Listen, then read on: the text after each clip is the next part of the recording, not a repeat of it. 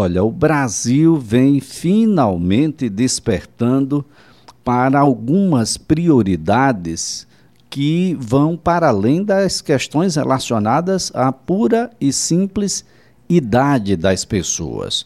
O mundo inteiro vem se posicionando favorável à vacinação prioritária de pessoas que têm problemas, por exemplo, com a sua imunidade. É o caso, por exemplo, das pessoas com síndrome de Down. A síndrome de Down traz uma série de condições ah, para a pessoa que tem a trissomia do cromossomo 21 ah, no quesito imunidade. Isso sem falar de uma série de outros e pontos importantes, relevantes, para que nós tenhamos aí a, o, o incremento dessas pessoas dentro daquilo que é dado como prioridade.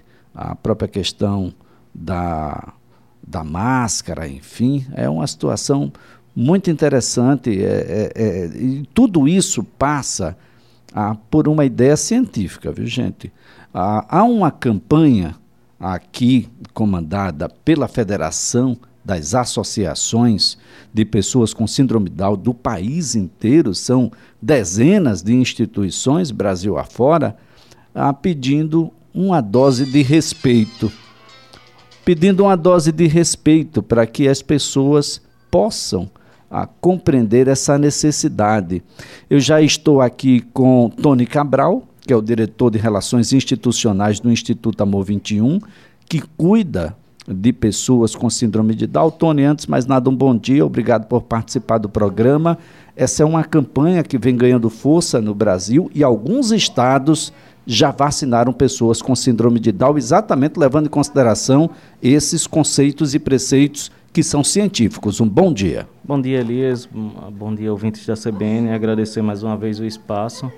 É verdade, Elias. É, isso não é só científico, como também é legal, né? Existem várias, várias leis que garantem essa prioridade e alguns estados, a exemplo do Piauí, já começaram a vacinação das pessoas com deficiência Algumas capitais, a, a, exemplo de Natal, já começou a vacinação da pessoa com síndrome de Down e a gente está é, encabeçando essa campanha aqui no estado de Alagoas, exigindo uma dose de respeito. Bom, nós temos um, uma série de elementos que podem ser elencados aqui e nós passaremos a conversar a partir de agora a, Passaremos a conversar a partir de agora com a doutora Ana Cláudia Brandão. Doutora Ana Cláudia Brandão, gente, é médica pediatra do Centro de Especialidades Pediátricas do Hospital Albert Einstein, é coordenadora também de um núcleo de pesquisa ah, exatamente nesse sentido, nesse caminho. Doutora Ana Cláudia, antes de mais nada, um bom dia. Obrigado por participar do nosso programa. Bom dia, eu que agradeço a oportunidade aí de trazer um pouquinho de informação para as famílias e quem sabe para os governos, né? Quem sabe para os governos. A senhora coordena o núcleo de estudos sobre a criança e o adolescente com deficiência aí em São Paulo. Doutora, quais são os fundamentos científicos que temos ah, para apoiar uma decisão que precisa ser, antes de mais nada, política, mas que todo mundo está dizendo que segue a ciência, então que sigam a ciência e vacinem as pessoas com síndrome de Down, doutora? Exatamente, Elias.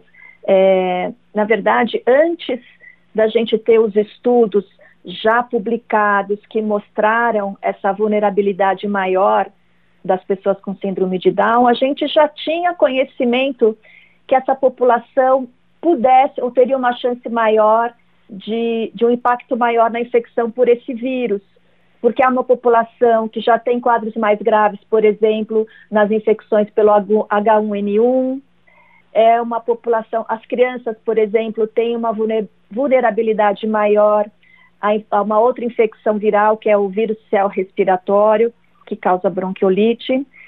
A gente tinha conhecimento de alterações imunes, e de condições de saúde que as pessoas com síndrome de Down têm mais frequentemente, né? Podem ter mais alguma questão respiratória, a própria anatomia não facilita muito essa drenagem de secreções, por exemplo, obesidade, que é uma, é uma questão de saúde muito prevalente nos adultos com síndrome de Down, e a gente sabe que a obesidade por si só já tem mostrado ser um fator de risco para ter Covid mais grave. Então, a gente já tinha esse conhecimento anterior. E nesse último ano de pandemia, foram publicados poucos estudos, mas suficientes para a gente ter essa informação de que realmente é uma população com maior vulnerabilidade. Quando eu falo isso, eu quero deixar claro que é a população adulta, né? For, os estudos mostraram essa maior vulnerabilidade na população adulta. Nas crianças com síndrome de Down, é, elas parecem é, estar enfrentando a, a, essa epidemia e essa infecção da mesma maneira que as crianças em geral, né? A gente não tem ainda muita informação sobre a população de crianças com síndrome de Down que elas seriam também vulneráveis. O que eu estou dizendo aqui é que realmente a população adulta é mais vulnerável pelos estudos que foram publicados. Então a gente tem alguns mostrando uma uma hospitalização, né, uma chance de hospitalização muito maior entre as pessoas adultas. A gente tem estudos mostrando maior é, possibilidade de complicações, então, de insuficiência respiratória, de complicações em outros órgãos quando tem a Covid. E a gente tem, o mais temeroso, é, a, essa informação de maior mortalidade, né? Então, alguns estudos mostrando cinco vezes mais. Tem um estudo inglês que, embora seja uma realidade pouco diferente da nossa e tem analisado mais lá no início da pandemia, onde a gente não tinha tanta informação de tratamento, mas nesse estudo inglês mostra uma mortalidade dez vezes maior, então é, é, bastante preocupante. E esse estudo que você se referiu, que eu coordeno aqui, esses dados do, do Brasil, né? É um estudo colaborativo, internacional, muitos países participaram. A gente publicou alguns, alguns resultados preliminares no ano passado, né? Está no, no site da T21 Research Society. E a gente publicou o estudo no mês passado, analisando dados de 1.046 pessoas com, com síndrome de Down que tiveram Covid. E a gente, uh, embora o estudo tenha algumas limitações, mas a gente mostrou o que os outros estudos também mostraram de alguma maneira. A gente encontrou que para a Covid mais grave, hospitalização das pessoas com síndrome de Down adultas, é importante a idade, né? Então, quanto mais velho, maior risco de hospitalização.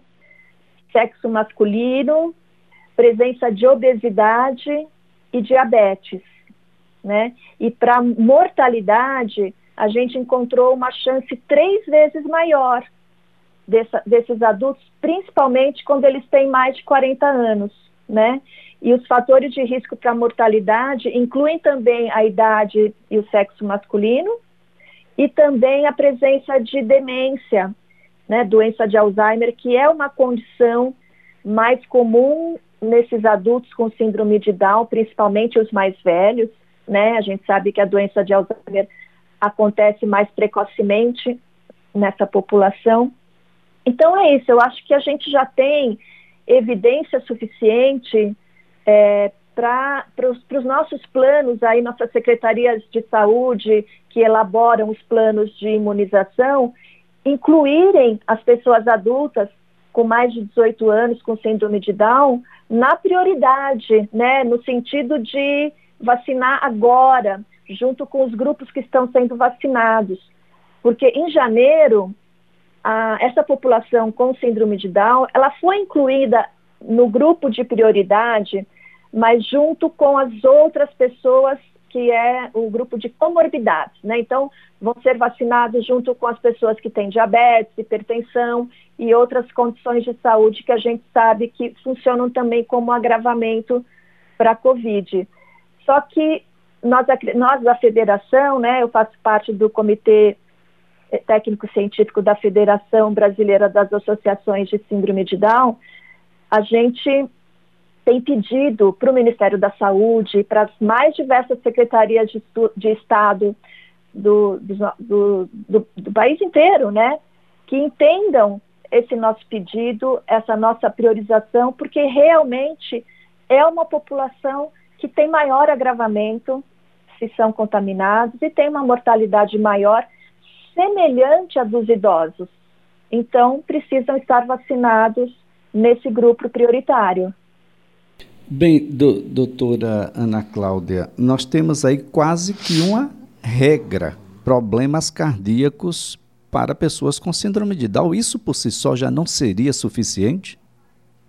Então, é, quem tem problemas cardíacos também entrou, obviamente, né? Se você tem problemas cardíacos e uma idade avançada, essas pessoas já estão vacinadas. Mas as pessoas com menos de 60 anos, que não estão lá no grupo prioritário dos idosos e que têm problemas cardíacos, eles caem nessa, nesse grupo de comorbidade, que é onde está o grupo de, de pessoas com síndrome de Down. Então, o, o que tem que entender é que, assim, mesmo é, não tendo cardiopatia, mesmo não sendo obeso, as pessoas adultas com síndrome de Down por si só já têm um risco aumentado de quadros mais graves e mortalidade maior, independente da idade é, de maior que 60 anos, entendeu? Essa gravidade para a população com síndrome de Down acontece 20 anos antes, pelo menos. Então, se a gente for fazer um paralelo, as pessoas de 40 anos com síndrome de Down têm um risco de morte semelhante aos idosos de 70, 75. Então, não dá para a gente esperar uh, que sejam vacinados no grupo de comorbidades. A gente tem visto aí toda semana uma notícia de, de, de casos graves e mesmo de morte de adultos com síndrome de Down. E o que a gente tem visto não, não são pessoas com mais de 40 anos, não. São pessoas com 20 e poucos anos, 30 e poucos anos. Então, realmente, assim, a gente precisa da compreensão e do entendimento do que a ciência tem trazido, né? Você, você mesmo falou, a gente precisa seguir a ciência e precisa mesmo, e a ciência está nos dizendo que essa é uma população vulnerável e que precisa da vacina agora. Doutora Ana Cláudia, a, a federação já tem uma ideia de quantas dessas mais de 300 mil vidas que que foram aí tragadas pela doença Covid-19 são pessoas com síndrome de Down? A gente já tem uma ideia? São muitas? Então, na verdade, são muitas. Eu já tentei entender os dados das planilhas aqui da Secretaria de Saúde de São Paulo.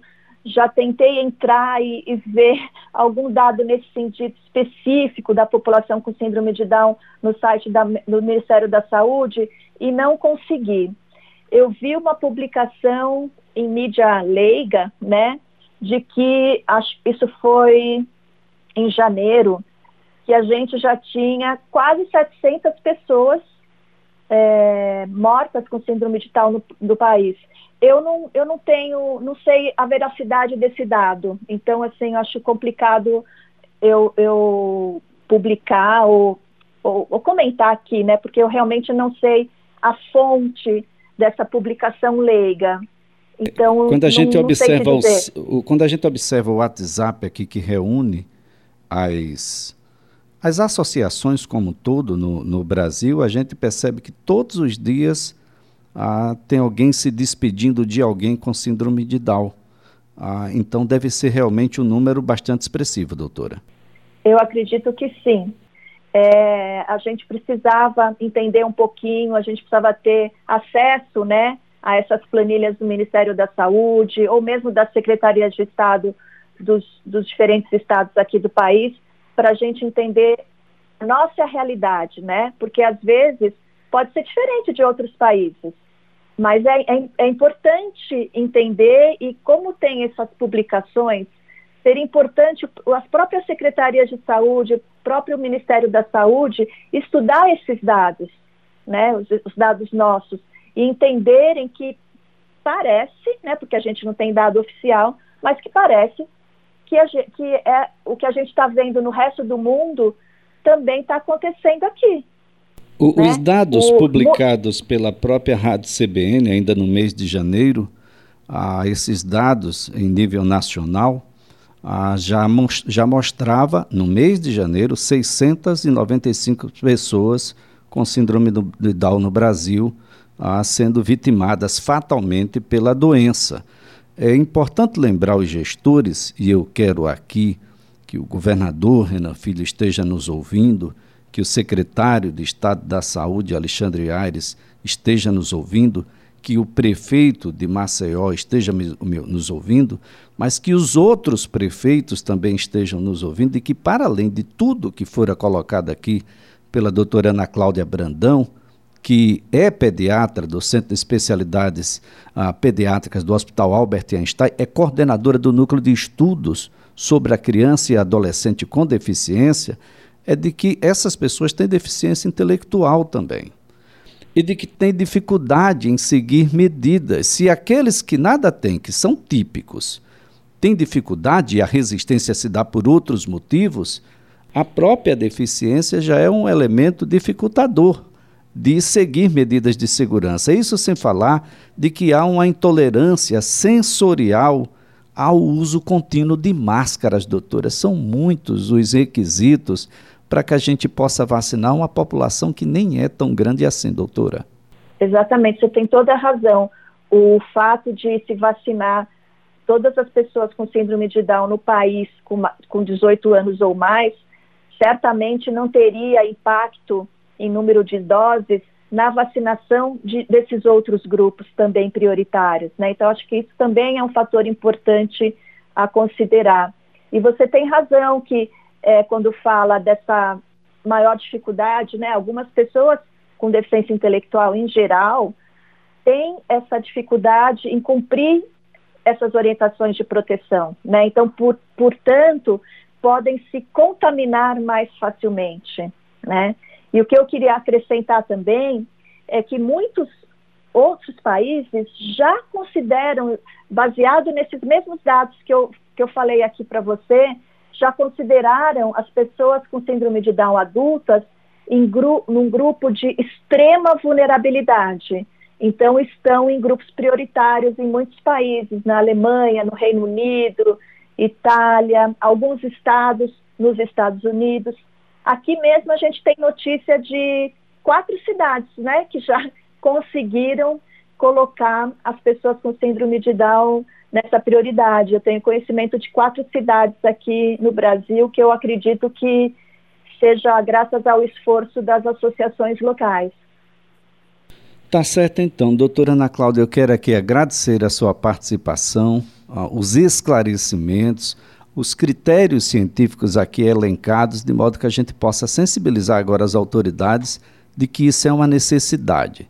É uma dose de respeito a um, um segmento da sociedade que depende muito da vontade política e da ação estatal para a garantia da própria vida. Doutora, muito obrigado. Eu que agradeço. Bom dia para vocês. Bom dia. A doutora Ana Cláudia é pediatra, Ana Cláudia Brandão, lá do Centro de Especialidades Pediátricas do Hospital Albert Einstein. E o Instituto Amor 21 está muito preocupado com essa situação, porque é um grupo pequeno de pessoas, não vai impactar tanto assim. Eu sei que outros grupos também têm a mesma necessidade, por outros motivos. Mas nós estamos falando de pessoas que não exercitam 100% do dia a própria vontade. E essas coisas precisam, é, diferente. Ah, é, eles não têm, em regra, essa capacidade de dizer porque vai ou porque não vai usar uma máscara, por exemplo. E sensorialmente, se não é confortável para você, que não tem qualquer deficiência, imaginar é, alguém que está nessa condição, que tem um déficit cognitivo. É preciso que a gente que tem cognição possa usar a cognição de uma forma mais proativa, de uma forma mais inteligente, protegendo aqueles que precisam dessa nossa cognição, Tony. Isso, Elias. É, eu queria reforçar aí uma fala que você fez nesse instante, que isso é uma decisão política, né? Nós oficializamos o governo do estado, nós oficializamos a prefeitura de Maceió e tivemos algumas respostas protocolares, né? É, recebemos do município de Maceió dizendo que no período certo eles seriam vacinados. O governo do estado já informou que eles estão no Plano Nacional de Imunização, que vão ser é, vacinados. Só que a gente levou todas essas questões científicas que a doutora Ana Cláudia é, apresentou agora e também as questões legais, Elias. O Brasil é signatário da Convenção Internacional da Pessoa com Deficiência da ONU. O Brasil se comprometeu, está lá no artigo lá da convenção a prioridade das pessoas com deficiência nas questões de saúde. Isso é uma questão de saúde pública. O Brasil colocou dentro da sua Constituição isso, Elias, a questão da prioridade da pessoa com deficiência. Nós temos uma lei brasileira de inclusão que também estabelece prioridade para as pessoas com deficiência. Então eu não entendo por que as pessoas com deficiência não são prioridade. Se é uma questão científica e é uma questão legal. Então isso passa a ser uma questão então isso passa a ser uma questão política, né? Isso é uma questão de uma decisão política agora. Todos os embasamentos, eu, eu assisto todas as entrevistas do governador falando nas coletivas e ele sempre está citando a questão científica. Mais científica do que a gente já embasou, eu não entendo. Então, o que a gente precisa agora é que se tome a decisão política. Veja, é uma questão de sensibilidade. O Piauí, Elias, o governador Wellington Dias tem um filho com autismo. A partir de, do domingo que passou, agora, né, são, hoje estamos no, no terceiro dia, as pessoas com deficiências já estão sendo vacinadas. Aqui vizinho, Natal, as pessoas com síndrome de Down já estão sendo vacinadas. Então, é uma questão política, não é uma questão de seguir um calendário nacional. É, Mato Grosso do Sul também já iniciou e há um, um protocolo lá para abranger todos, o, todo o estado. Alguns municípios menores já começaram, aliás, os prefeitos podem fazê-lo, porque, no geral, ah, parece, mas não é, um, um, número expressivo de pessoas quando a gente coloca dentro do contexto social. Não, de jeito nenhum. E para alguns municípios são algumas pessoas, poucas pessoas, mas são pessoas que dependem dessa ação. Ah, são pessoas que têm uma série de critérios, obesidade, diabetes. Ah, mais de 50% das pessoas que nascem com síndrome de Down já nascem com problemas cardiovasculares. Ah, nós temos ainda aí um composto ah, da própria deficiência, um limitador de compreensão do que nós estamos passando e, por isso mesmo, um dificultador da adesão à higienização, como você que é típico, que não tem qualquer deficiência faz, das mãos, enfim, do toque em determinados lugares Isso, que não deve acontecer. A integração né? sensorial deles é difícil. A, da própria manutenção da máscara, porque a própria composição das orelhinhas e a flacidez das orelhinhas para sustentar o elástico é um outro elemento dificultador. Então a gente vai ter que botar na nuca ou na cabeça ah, e isso tudo traz um desconforto que é desproporcional quando a gente compara com o desconforto nosso, de pessoas que não têm a síndrome. Daí, governador Renan Filho, secretário Alexandre Aires, prefeitos das, das cidades em geral, e principalmente prefeito aqui da cidade de Maceió, João Henrique Caldas, JHC, vamos ser sensíveis. Consultem os seus especialistas que eles vão dizer a mesma coisa. Tony, ah, muito obrigado pela participação e uma dose de respeito é sempre muito bom. Sim, importante. Mais uma vez, é, sensibilizar os gestores, Elias. Eu quero agradecer o espaço e dizer que a gente fica muito feliz com esse espaço. Tá certo, então. Tony Cabral é diretor de Relações Institucionais do Instituto Amor 21.